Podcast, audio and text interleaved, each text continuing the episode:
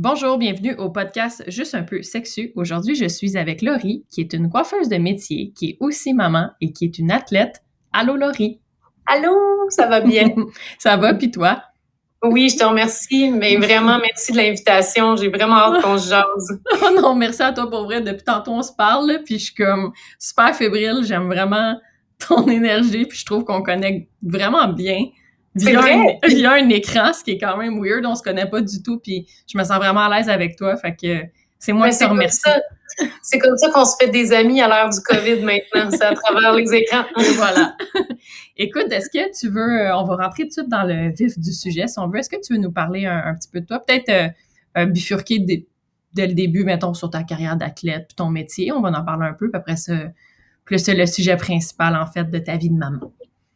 Ben en fait, euh, c'est très simple. Je suis une fille bien ordinaire dans une vie bien ordinaire. je me suis développée comme artiste dans le domaine de la coiffure. Euh, c'est un domaine que je pratique depuis 15 ans. Ça fait vraiment longtemps. C'est la première fois de ma vie que je ne suis pas derrière une chaise de coiffure pendant aussi longtemps. Mm. Parce que, tu sais, si on pense qu'il y a eu la COVID qui nous a arrêtés pendant un bout de temps, plus maintenant. Euh, fait que je suis comme une coiffeuse, euh, une coiffeuse à la retraite, mais je l'ai jamais voulu. euh, aussi, ben, je fais du, vélo de route compétitif. Euh, j'en ai fait pendant sept ans.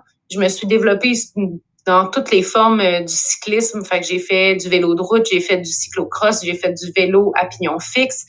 Euh, J'en ai fait un petit peu partout sur euh, le continent de l'Amérique du Nord. Fait que c'est vraiment chouette. Euh, j'ai fait partie des équipes. C'est mon sport. C'est ma passion aussi. moi puis mon conjoint, on fait ça de nos week-ends, de notre vie. Puis c'est vraiment super cool. Puis à travers tout ça, ben, je suis devenue maman. J'ai une petite fille de cinq mois et demi euh, qui s'appelle Alice, qui est adorable. C'est euh, c'est euh, c'est un grand changement de vie, mais c'est beaucoup d'amour à porter.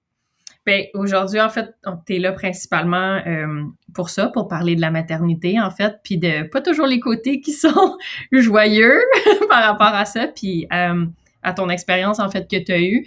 Est-ce que tu peux euh, nous en parler euh, un peu plus? Je, je veux pas, je, je sais, je sais pas comment aborder ça. Je veux juste qu'on y aille easy going. Il n'y a pas de malaise à avoir. Là. Euh, je vais te raconter ça le plus simplement possible. En fait, ça fait à peu près deux ans que je suis dans la maternité sans l'être vraiment.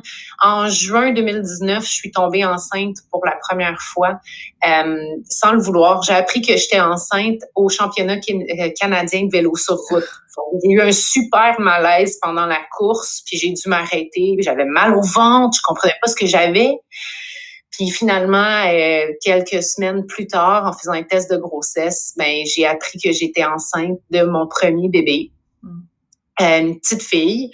On était aux anges, c'était pas voulu, mais c'était vraiment bienvenu dans nos vies. On était prêts à vivre euh, ce, ce grand bouleversement dans notre quotidien. Puis à l'échographie du 20 semaines, dans le fond, on a eu des mauvaises nouvelles sur la santé du bébé. Donc, euh, à cinq mois de grossesse, j'ai appris que mon enfant avait une anomalie dans son cerveau.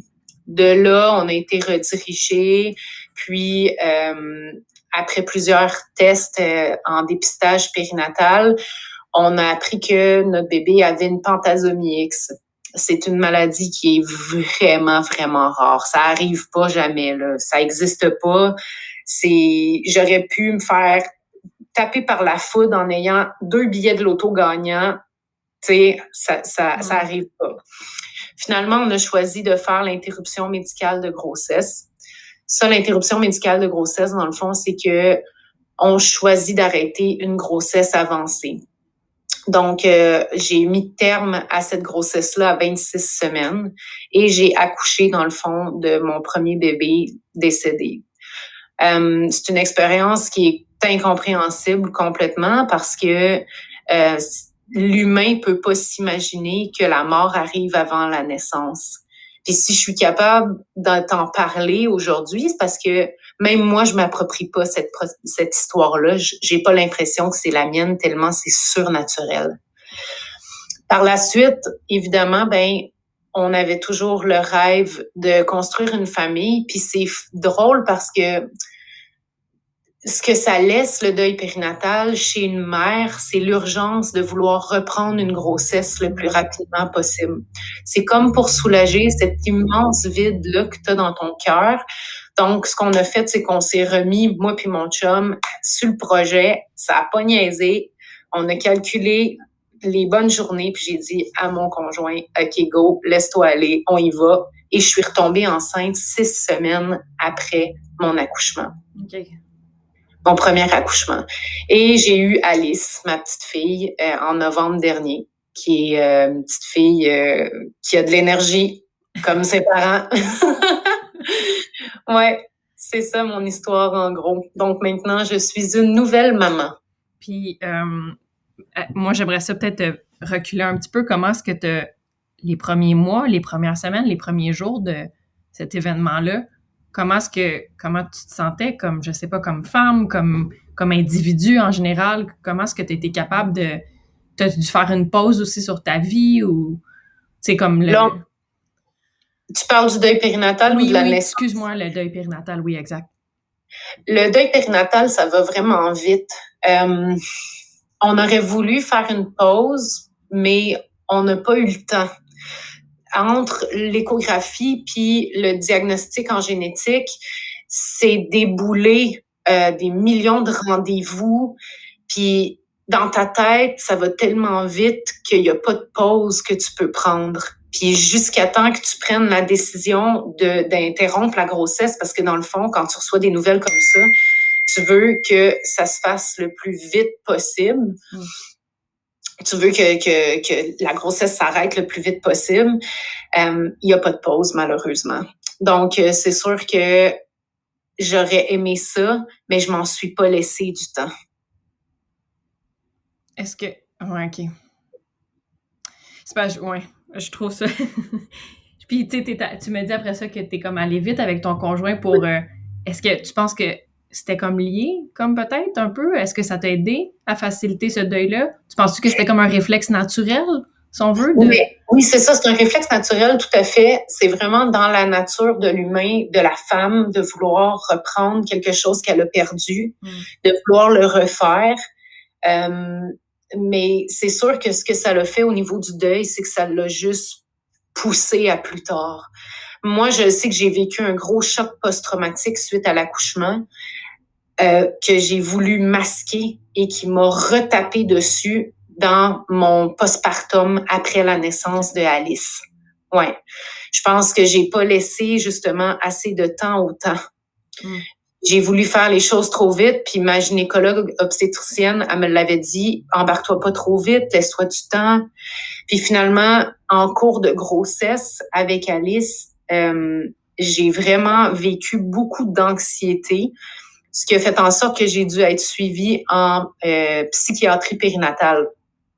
Donc, tu sais, il y a vraiment eu un gros bouleversement, mais au moins, tu sais, il y avait une équipe médicale qui me suivait puis qui était capable de détecter justement tous les signes d'un choc post-traumatique qui peut laisser des séquelles à long terme. Ouais. Fait que toi, dans le fond, t'étais. Est-ce que, est-ce que tu sens, je sais pas si c'est les mots appropriés, tu me diras, mais est-ce que tu sens que tu tu flottais un peu en haut de ton corps, puis tu voyais pas ça, mais l'équipe qui t'a accompagné médicale, elle était comme plus au courant, puis ton conjoint, peut-être, lui, est-ce qu'il voyait ça? Est-ce que, comment lui se sentait? Tu sais, je sais qu'il est pas là pour parler de, de lui, son expérience, mais je pense que tu on sais un peu. On va souvent, sais, quand on, quand on parle d'une personne qu'on connaît qui a vécu le deuil périnatal, on va dire, ah oui, je connais une fille qui, à qui ça lui est arrivé, euh, mais on parle pas du père.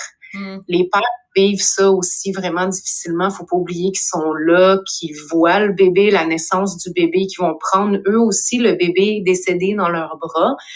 Donc, tu sais, c'est sûr que euh, dans, l'oubli, on, on, on, suit la mère, on va encadrer la mère, mais on oublie beaucoup le père. Puis je pense que mon conjoint l'a vécu comme un gros tsunami parce qu'en plus, de devoir vivre son propre deuil, il se mettait la pression de vouloir me me supporter moi aussi. C'est mm. encore le cas aujourd'hui avec notre fille. Tu sais, des fois j'ai des journées où ça va moins bien, les hormones, tu sais, je suis dans l'allaitement euh, avec le bébé toute la journée. Mon conjoint va vouloir aussi me supporter, puis ils veulent prendre tout sur leurs épaules, mais nous on oublie de, de leur de leur prendre leurs épaules à eux aussi, tu sais. Mm.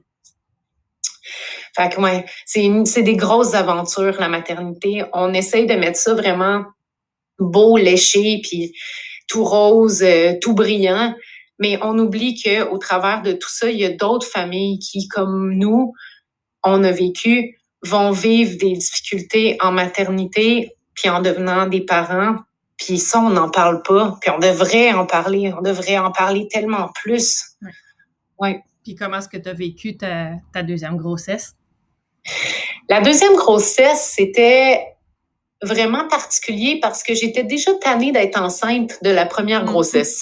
fait que quand je suis retombée enceinte, je recommençais un premier trimestre avec les maux de cœur, puis les mal de tête, puis le, tu, tu, te sens pas bien. Puis là, tu sais, tu vois encore ton corps qui avait changé, qui rechange à nouveau, mm. tu sais. Fait que ça fait beaucoup de, de roller coaster, de up and down.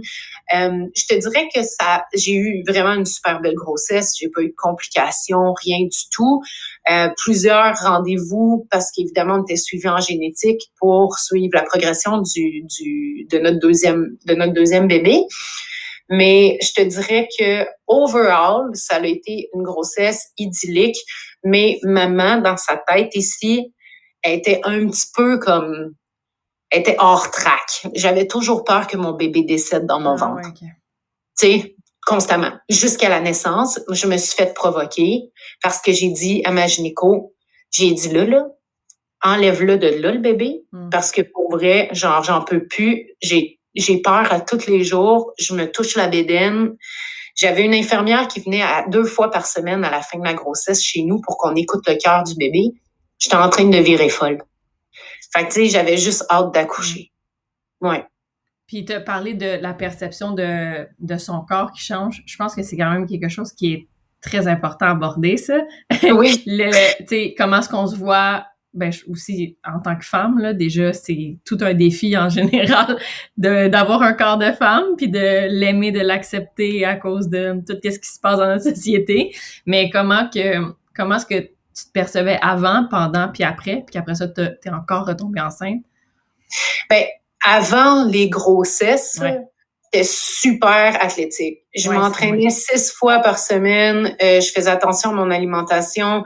Je faisais du vélo, du ski de fond en malade. J'aimais ça. C'était ma vie. Mon corps s'était adapté à toutes les demandes énergétiques que j'y faisais. Fait que c'est sûr que j'étais vraiment super en forme quand je suis tombée enceinte de la première grossesse, c'est fun de voir son corps changer puis d'accueillir un bébé. Tu, sais, tu vois ton petit ventre qui qui qui rondit puis tu te dis waouh, c'est c'est beau la nature comment c'est fait.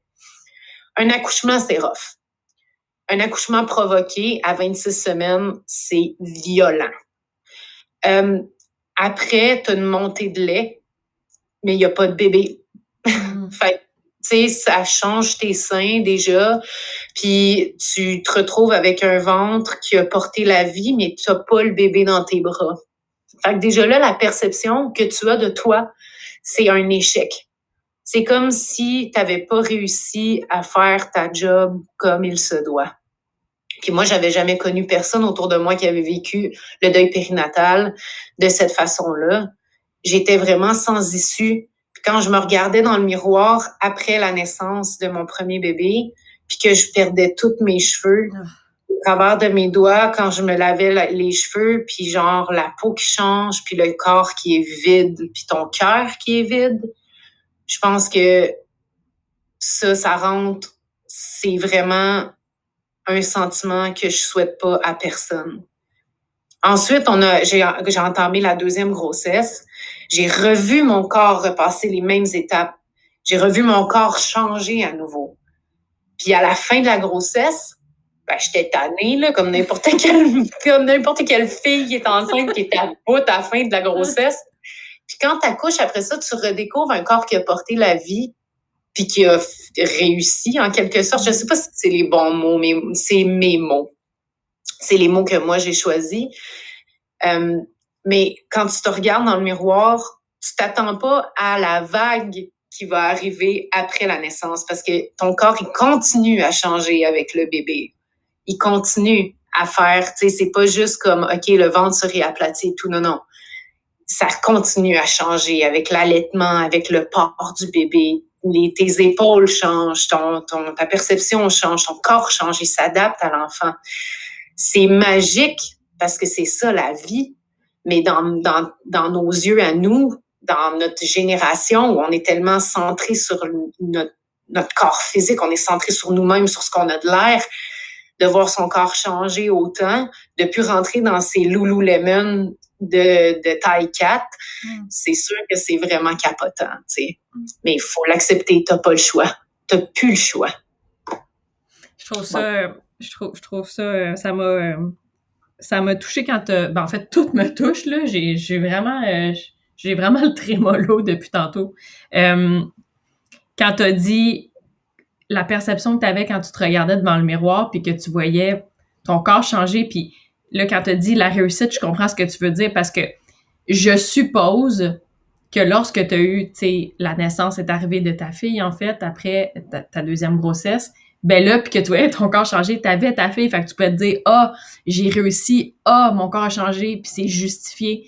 Mais comme cette, la première fois, comment est-ce que tu été capable de comme je sais pas comment dire, replonger dans un peu dans un, état genre normal entre guillemets, de comme tu rattraper? Je, je pense que tu peux jamais être dans un état complètement normal parce que le deuil c'est c'est long là, tu sais. C'est vraiment bizarre parce que comment est-ce que je pourrais t'expliquer ça? C'est juste t'es dans ton corps, tu te promènes dans la rue, tu vas à l'épicerie, les gens te regardent, mais ils savent pas ce que tu as vécu. Fait que tu te promènes dans un corps que tu sens inutile et vide, mais il y a personne qui le sait. Fait que c'est sûr que moi, dans mon, dans mon idéal, tu sais, moi, j'avais annoncé ma grossesse à large sur mm-hmm. Facebook puis Instagram. Mm-hmm. J'avais dit à tout le monde que j'étais enceinte parce que j'avais accompli la moitié de la grossesse. Après d'annoncer le décès d'un bébé qui est pas né, ça rend les gens tellement mal à l'aise et inconfortables que même quand tu croises des gens que tu vois, ils te font pas sentir bien dans ton corps parce qu'ils savent pas quoi te dire. Puis comme c'est pas de leur faute, c'est normal parce que même moi, si je rencontrais une fille qui me dirait j'ai perdu mon bébé, euh, à attendre à 6, 7, 8 mois de grossesse, à terme même, je saurais pas quoi lui dire, même si je suis passée par là, parce que c'est tellement délicat. Et la perception de chaque femme, de chaque famille qui passe par le deuil périnatal est différente. Fait que c'est, c'est, tu comme aujourd'hui, on partage ce que moi j'ai vécu, mais peut-être que ce que moi je te dis, c'est pas ce qu'une autre fille qui va avoir passé par les mêmes étapes ressent. Fait que, tu sais, c'est vraiment tellement différent. Puis dans mon cheminement, la seule chose qui, dans l'urgence, me faisait du bien, c'est de savoir que j'étais capable de reprendre ce que j'avais perdu, de ravoir les rênes et le contrôle sur ce que la vie m'avait enlevé. Fait que c'est comme ça que tu t'es comme euh, réapproprié ton corps un peu, si on veut, tu sais? Oui, c'est comme ça que j'ai dit à mon corps, c'est moi qui gère, puis c'est moi qui mène, puis tu me vas, tu sais, on va le refaire. On va reprendre ce qu'on a, ce qu'on n'a pas eu le temps de finir. Ouais. Puis après les, euh, après les accouchements en général, là, je, rentre dans un autre sujet, mais comment est-ce qu'on vit notre, notre, intimité en général avec un ou une partenaire? Je, ça aussi, c'est un sujet qui est vraiment tabou puis qu'on discute peu. Je vais pas rentrer oh, dans... Là, ça, là. ça, là, allons-y, allons-y. Quand tu accouches, toutes les hormones qui ont comme grimpé pendant ta grossesse, ils droppent d'une shot. OK? parce que quand tu es enceinte, tu es, comme, t'es quand même, t'as une bonne libido et tout. Et puis. Oui, ben, tu sais, nous autres, je veux dire, à la fin de ma grossesse, on, fait, on faisait l'amour, moi puis mon chum ensemble pour déclencher l'accouchement. C'était purement mécanique. Mm. je dis à mon chum, OK, à soir, c'est là, là, go. Faut que ça, faut, faut, que le bébé sorte. Il est dû pour sortir. On va faire ce qu'il faut. Puis ils disent, hein, le sperme, ça l'aide à faire dilater le col. Fait que comme une relation sexuelle, tu sais, d'avoir un orgasme, ça va aider à faire déclencher des contractions. Le sperme, il va aider à faire ramollir le col pour que le bébé, genre, descende. Ça peut vraiment faire une différence sur ton, ton, ton travail. Fait que là, moi puis mon chum, on se disait, OK, go! On y va, tu sais, on y va à ligne. Euh, Jusque-là, ça allait. Mais là, c'est sûr qu'une fois que tu as accouché, je veux dire, il y a quand même un bébé qui a passé, genre, par par le bas. Là. Ça, ça fait un. ça peut faire des ravages importants. C'est différent pour toutes les femmes, mais mettons, moi j'ai déchiré. Fait que là, après ça, tu as un temps où il faut que tu aies un recovery. Tu pas le choix. Puis, ben, c'est sûr que, comme je t'ai dit, il y a la montée de lait au travers de tout ça qui te ramène les seins vraiment très gros, très durs. Le, le bébé, il va téter 8 à 12 fois par jour. Est-ce que tu le savais, ça? Parce que moi, je ne le savais pas. Quand j'ai accouché, là, il y a personne qui m'avait dit que mon bébé il allait me téter 12 fois par jour, puis que les tétés allaient durer une heure. Ça, sur un 24 heures, là, c'est genre, tu passes ta journée à faire ça. Puis ça dure le premier mois et demi, deux mois à peu près. Là. C'est crazy. Tu le sais pas. Il y a personne qui te le dit. Parce que toi, quand tu es enceinte, la seule chose que tu penses, c'est l'accouchement. Tu penses qu'après l'accouchement, tout est fini, tout est beau. Mais non, non c'est là que ça commence. c'est genre, c'est juste là que ça commence. Fait que tu te ramasses avec un bébé qui te tête. Hmm. Puis là, t'es dans un corps, tu perds tes cheveux, t'es ta bout dans les hormones, t'as chaud, t'as froid dessus, t'as faim, t'as pas faim. T'es tout à l'envers de, de, dans tout ton corps physique avec ton ventre mou, puis genre tes points de suture entre les deux jambes. Et là, tu penses qu'il faudrait peut-être envisager que peut-être que ton conjoint te touche. Et là, je te le dis, là, c'est non. c'est juste genre, c'est non. Fait que c'est sûr que, et c'est normal que les premiers mois, mm. après avoir accouché, il n'y ait pas de relation sexuelle. Il y en a qui le font. Mais moi, je te le dis, on l'a pas fait. Avoir des relations sexuelles quand tu es dans un chamboulement comme ça, quand tu es, dans un changement de vie complet, où tu es complètement dédié, là. ton centre de l'univers, c'est ton bébé. C'est sûr que lui, ton bébé, il va t'aider, il va te toucher, il va te demander 150% de ton toi-même. Fait que de donner ne serait-ce que un 2% à quelqu'un d'autre, c'est inimaginable inimaginable. Fait que c'est sûr que pour un couple, il faut s'attendre à ça. Ça peut être off, mais c'est ça la beauté d'un couple. Mm. On a fait un bébé, puis ben maintenant, ensemble, on va s'occuper du bébé, puis il va y avoir des choses qui, malheureusement, vont être mises de côté, dont le sexe. Il y en a qui vont retrouver, genre, leurs envies sexuelles vraiment rapidement.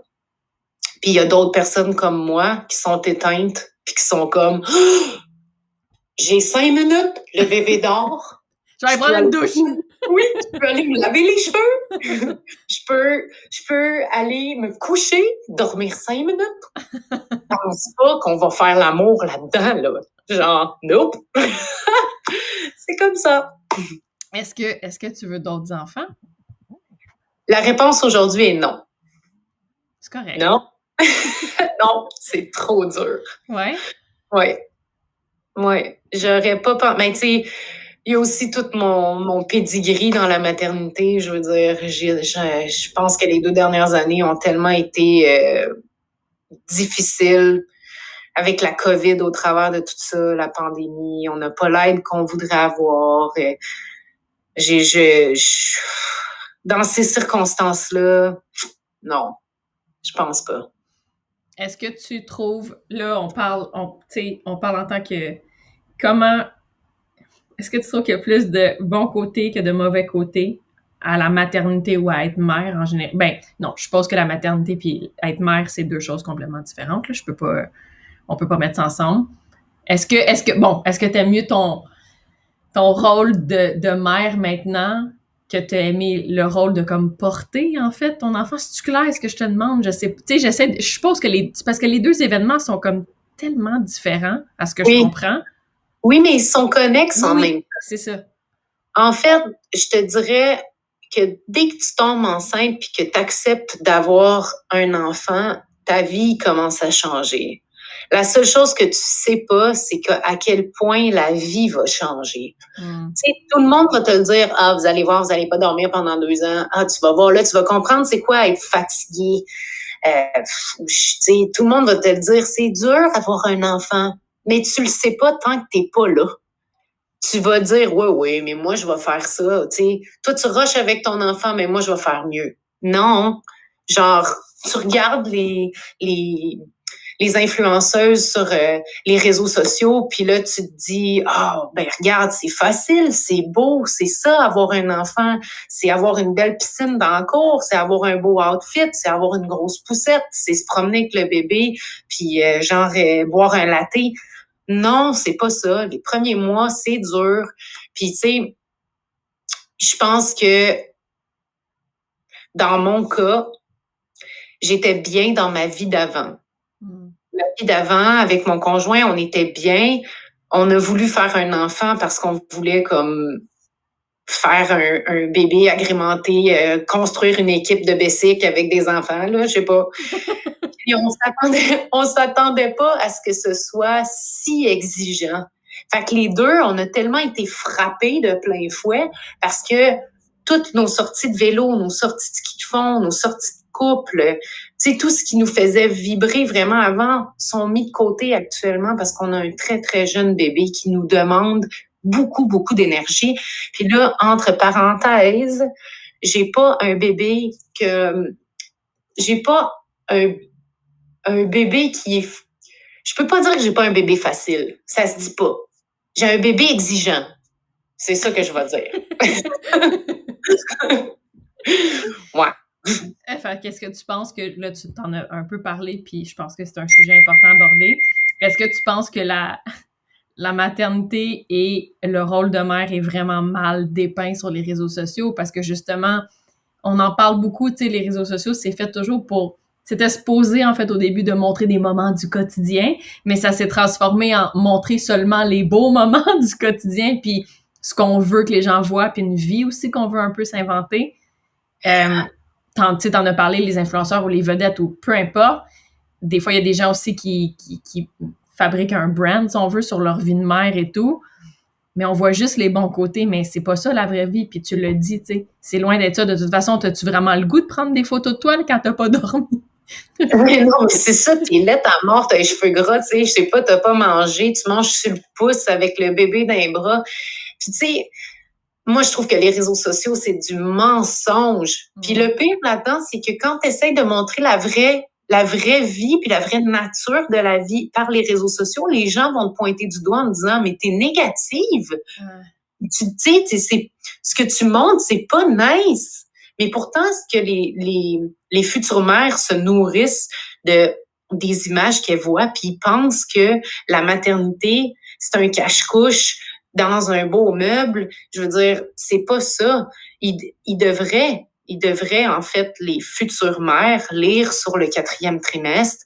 Ils devraient aussi lire sur les chicanes de couple que ça amène de pas dormir la nuit. Parce qu'on entend que dans le creux de la nuit, ce qui se passe dans la nuit reste dans la nuit, on va se le dire. Sauf que des fois, ça dégénère avec le conjoint. Le, le bébé pleure, tu veux bien dormir, il y a les deux, on est à bout. Puis là, ça, ça s'escalade, tu te chicanes, puis bon, tu sais, écoute, c'est inimaginable, tu sais, c'est juste, mais ça, il n'y a jamais personne qui va te le dire sur les réseaux sociaux, il n'y a jamais personne qui va en parler parce que c'est pas bien vu. Parce que sur les réseaux sociaux, tu félicites ton conjoint. Bravo à mon chum qui est là pour m'aider. Bravo à mon conjoint qui est si fin, si bon, si beau avec le bébé. Oui, mais qui t'essaye de convaincre? Est-ce que tu essayes de nous convaincre ou tu essayes de te convaincre? Parce que moi, là, dans ma vie, mon conjoint puis moi, quand on s'engueule, pas envie de mettre ça sur les réseaux sociaux, bravo chérie, là. Tu sais? fait que c'est vraiment. Les réseaux sociaux, c'est pour moi, dans ma perception, c'est du mensonge. C'est pas vrai Certains comptes, oui. Il y a certaines euh, personnes qui vont utiliser les réseaux sociaux pour montrer des facettes dans la rigolade de ce qui est la maternité, euh, de ce qui apporte des fois les nuits un peu plus périlleuses, mais dans un autre dimension, il y en a que c'est purement exagéré. Ben, parce que je pense aussi que de montrer juste les, les, euh, les bons sides, en fait, de tout, en général, dans la vie, à un certain moment, ça devient quand même un peu dangereux, là, parce qu'on partage quand même des perceptions qui sont pas près de la réalité, pas du tout, ou du moins, cet événement-là où est-ce que tu as eu, à un moment donné, un pur bonheur que ta fille mange un gâteau ou une affaire de même.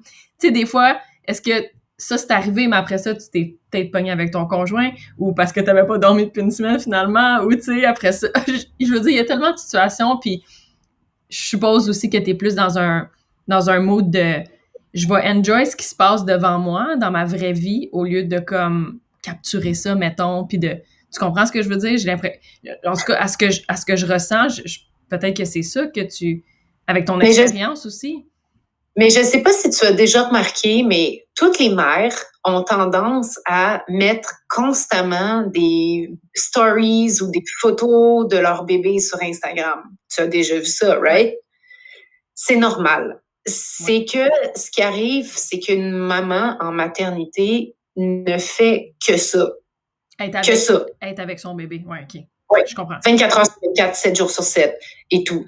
Puis effectivement, c'est tellement difficile que quand ton enfant fait quelque chose d'extraordinaire, genre faire une sieste de plus de 40 minutes dans son lit, dans sa chambre, un mm. après-midi où il fait beau, puis que toi, tu peux t'asseoir sur ta terrasse en buvant genre ton petit thé, tu te dis, oh my God, je vais mettre ça sur les réseaux sociaux pour que tout le monde comprenne que, wow, on a un hit. Mais c'est ça. C'est sûr que c'est pour ça, je pense, que les, les, les mères sur Internet vont mettre le beau parce que ces petits moments de joie-là leur font du bien. Ah oui, je comprends. Puis nous, on voit ça, fait que, nous autres, on se dit, mais c'est toujours comme ça, mais non, c'est ça, derrière, derrière ces petits moments de joie, derrière ces, ces posts-là, il y a quelque chose de beaucoup plus large. Des chicanes avec ton chum, des, des, chiffres à balance qui font pas ton affaire, euh, des envies de pouvoir boire ton café chaud sans le réchauffer huit fois dans le même matin. C'est name là. C'est vraiment, c'est, je pense que c'est pour ça, à la base, que les réseaux sociaux ont de l'air, du côté de la maternité, ont de l'air si attrayants. Hmm. Est-ce que, euh, je nous amène déjà un peu vers la fin, malgré que toute cette conversation-là est vraiment euh, incroyable. Je veux savoir, est-ce qu'il y a quelque chose que tu aimerais euh, dire pour la fin du podcast qui est important pour toi, n'importe quoi? Je te, je te, laisse un peu la, la, page blanche par rapport à ça. Ben, en fait, la première chose que j'aimerais dire, c'est que ce qu'on vient de jaser là, c'est ma perception à moi. OK? Ça veut pas dire nécessairement que c'est la perception de chaque mère c'est important que ça fasse pas peur aux futures mères ou que ça fasse pas reculer des futurs parents parce que euh, c'est sûr que moi, je dépeins quelque chose d'un peu brouillon. Je suis encore avec un jeune bébé. J'ai vécu des choses très difficiles avec la maternité. J'ai encore beaucoup de euh, des petites crottes sur le cœur, mettons, par rapport à toutes ces expériences-là. L'autre chose que j'aimerais dire aussi, puis ça, ça serait plus, je voudrais m'adresser à ma fille Alice. Je ne sais pas dans quelques années où est-ce que la technologie va nous amener. Puis je ne sais pas si un jour elle va entendre cette conversation-là qu'on a eue. Je veux juste qu'Alice sache que c'est pas c'est pas à cause de elle tout ce ressenti-là. Je l'aime d'un amour pur et profond, puis je l'adore dans toute toute sa venue dans ma vie, j'aime, j'aime sa présence, je suis contente de l'avoir. C'est pas à cause de elle qu'aujourd'hui mon rôle de mère m'apporte justement des difficultés. C'est pas ça. C'est juste que dans toute l'expérience, il y en a des difficultés que je veux pas cacher. C'est dur, mais c'est pas de la faute de Alice. Et ça, je veux qu'elle le sache parce que je veux pas qu'elle écoute ça, mettons, un jour. qu'elle m'en veuille. Me dise que je suis une mauvaise mère. peut-être que je vois. Là, je t'ai, dit que c'était ma dernière question, mais finalement, euh, peut-être pas. Est-ce que tu as quand même des. Est-ce que tu aurais des conseils, en fait, à donner à. Selon ton expérience à toi puis ton point de vue bien important, à donner à des, à des couples qui vivent un, un deuil périnatal? Oh là là, mon conseil pour les gens qui vivent un deuil périnatal, c'est de pas cacher qu'il y a eu un deuil périnatal. Euh, je sais que des fois, les gens vont peut-être pas vouloir entendre parler ces parents-là du bébé, mais honnêtement, ça fait tellement du bien d'en parler. C'est une vraie et une pure délivrance.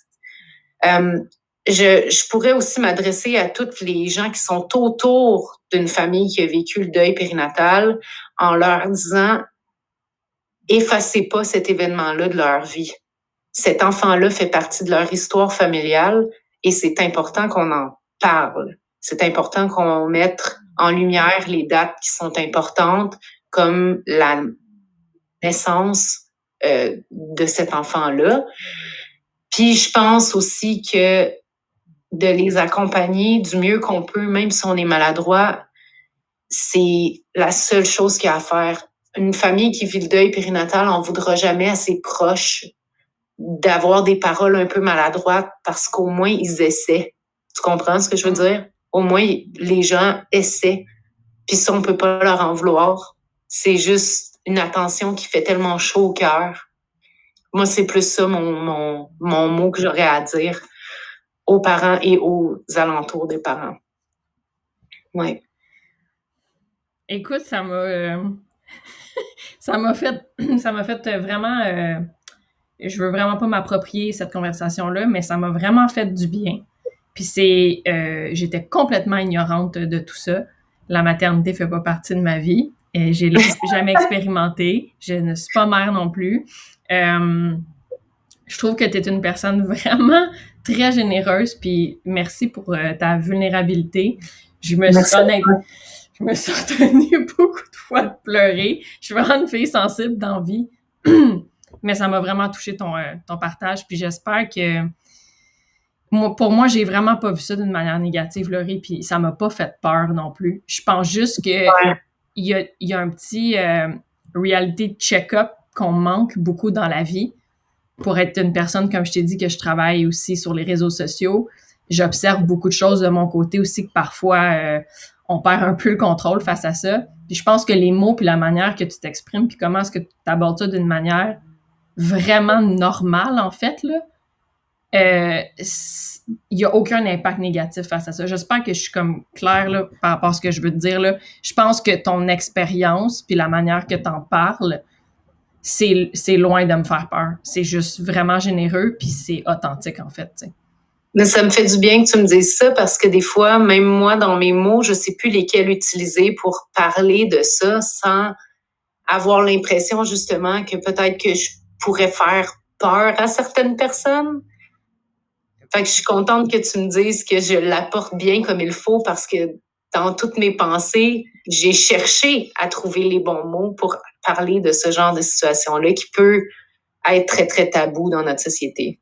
Je suppose qu'à force d'en parler aussi, à un moment donné, tu finis par, encore une fois, t'approprier ces mots-là, puis je, je pense que tu comprends de plus en plus toi-même ta propre expérience par rapport à ça avec le temps. Tu sais, c'est quelque chose que pendant un moment aussi que tu vivais pas, comme tu me dis que t'as comme c'était un peu dans les airs et tout, puis que là, avec le temps qui passe, un deuil, euh, c'est long à faire, puis je pense pas que perdre un enfant, c'est un deuil que tu peux mettre de côté ou qui se termine éventuellement. Je pense que c'est toujours là, tu sais. C'est toujours là, on apprend à vivre avec, simplement. Oui, je pense que c'est juste ça. On apprend à vivre avec, puis ben, je vais, je vais prendre mon métier comme une chance inouïe parce que j'ai pu en parler avec beaucoup de gens qui sont, qui ont montré une ouverture immense. Puis je pense que c'est pour ça, j'ai de la pratique, tu sais. J'ai de la pratique. fait que je pense que c'est pour ça que maintenant, c'est plus facile pour moi d'en parler. Puis à un moment donné, c'est devenu une histoire que, bon, on jase pour jaser, là, tu sais, on en parle pour en parler. Ouais.